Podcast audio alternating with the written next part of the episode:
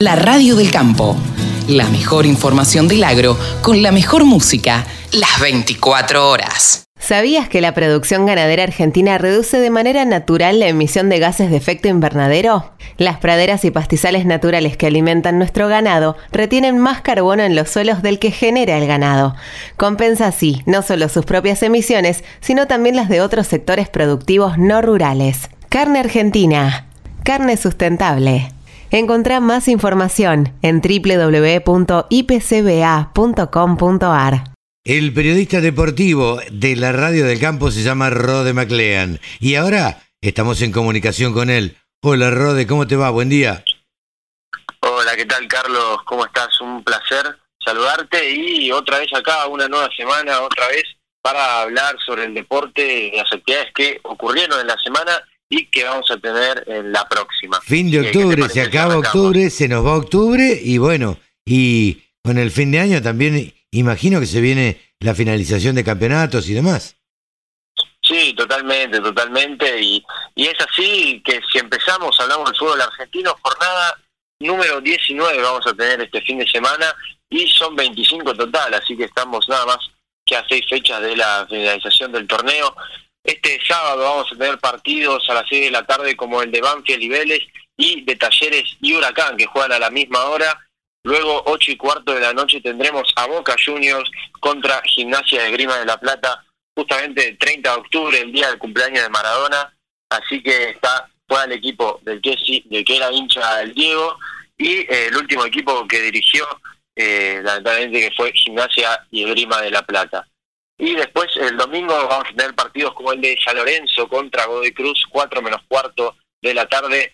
Eh, lo seguirá Newell's e Independiente a las 6 y 8 y cuarto de la noche cerrarán Estudiantes contra River Plate, siendo uno de los partidos más interesantes que vamos a tener en esta fecha.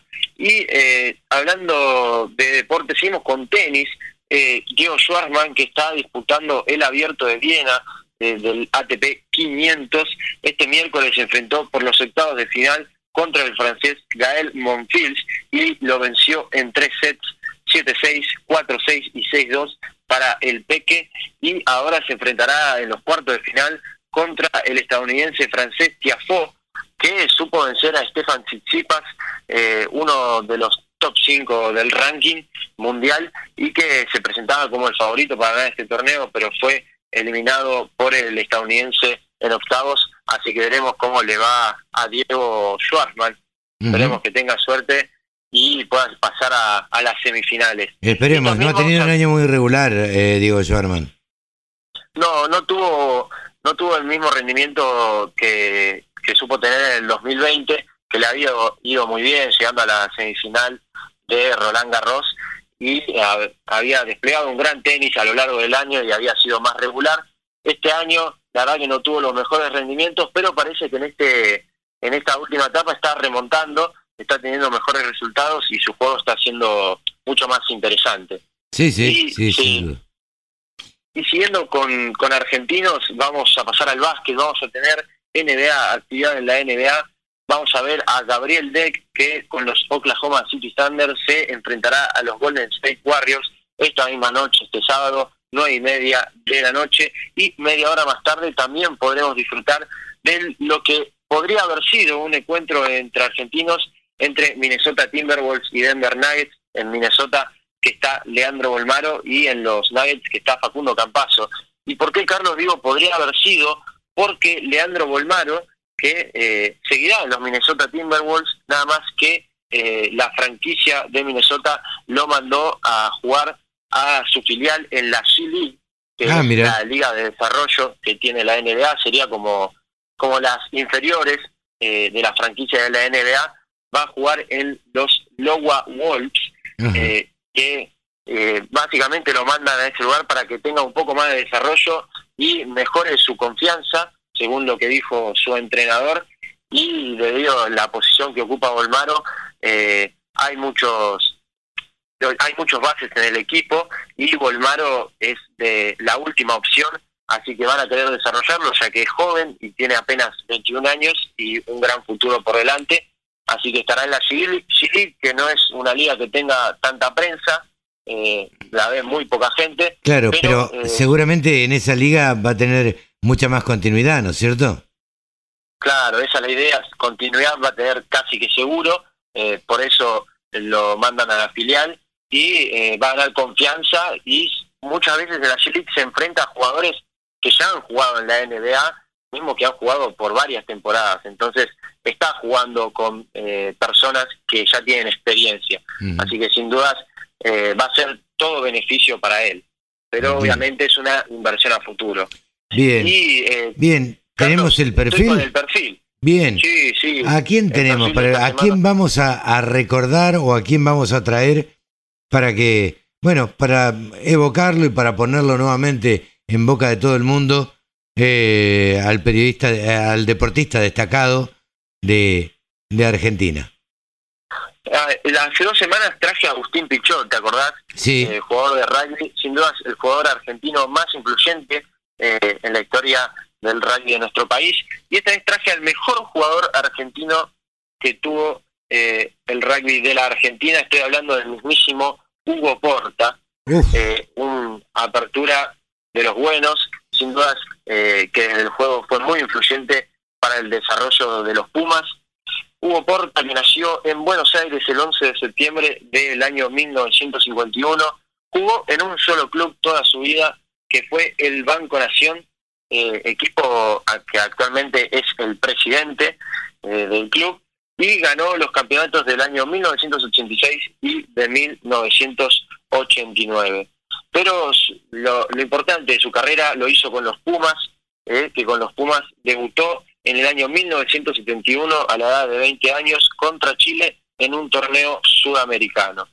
Eh, en la etapa de los 70, en la década de los 70, perdón, eh, formó parte de una especie de transición de, de la camada del 65 y en el 80 se termina de consolidar, ya a finales de los 80 estaba consolidado como el capitán de los Pumas y consiguió resultados históricos, como por ejemplo un empate contra Francia por 18 a 18 en 1977 en un partido que se disputó en lo que hoy es la cancha de Ferro y también eh, consiguió la primera victoria frente al equipo australiano por 24-13 en el año 1979, un empate contra Nueva Zelanda por 21 a 21 en el año 1985.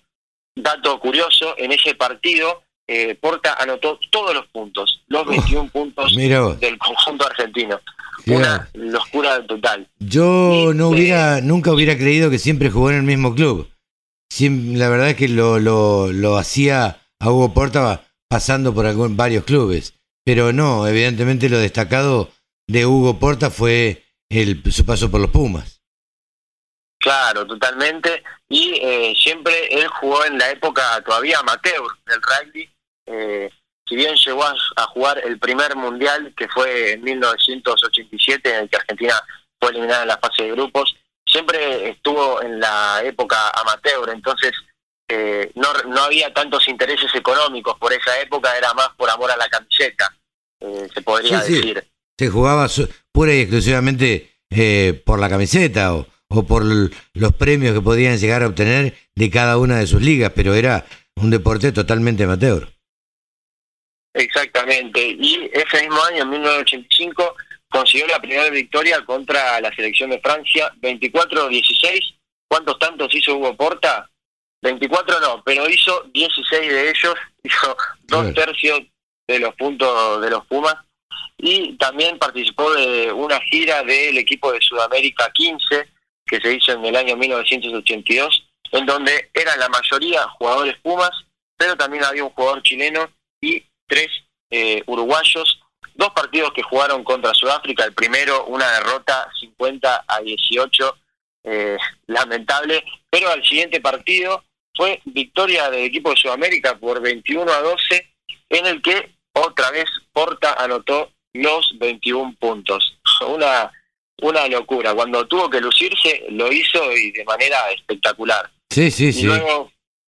Finalmente, bueno, la Copa del Mundo, como ya mencioné antes, en el primer Mundial de 1987, que se disputó en Nueva Zelanda, eh, Argentina no tuvo un gran Mundial, no pasó fase de grupos, perdió dos de los tres partidos que disputó, y eh, finalmente para destacar de Hugo Porta, en el año 2008 eh, empezó a integrar el Salón de la Fama de la World Rugby para así terminar de coronar su carrera como deportista. Mira vos. Bueno, hemos traído el recuerdo de Hugo Porta, un grande del rugby, eh, aquí a los micrófonos de la radio del campo y al espacio de Rode McLean. Gracias, Rode. Hasta la semana que viene. Nos vemos la semana que viene, Carlos. Te mando un saludo. Un gran abrazo. Rode Maclea, nuestro periodista deportivo, aquí en la Radio del Campo. ¿Sabías que la producción ganadera argentina reduce de manera natural la emisión de gases de efecto invernadero? Las praderas y pastizales naturales que alimentan nuestro ganado retienen más carbono en los suelos del que genera el ganado. Compensa así no solo sus propias emisiones, sino también las de otros sectores productivos no rurales. Carne argentina. Carne sustentable. Encontrá más información en www.ipcba.com.ar. Remates, buenas prácticas, siembra directa, pulverización. Toda la información en la Radio del Campo.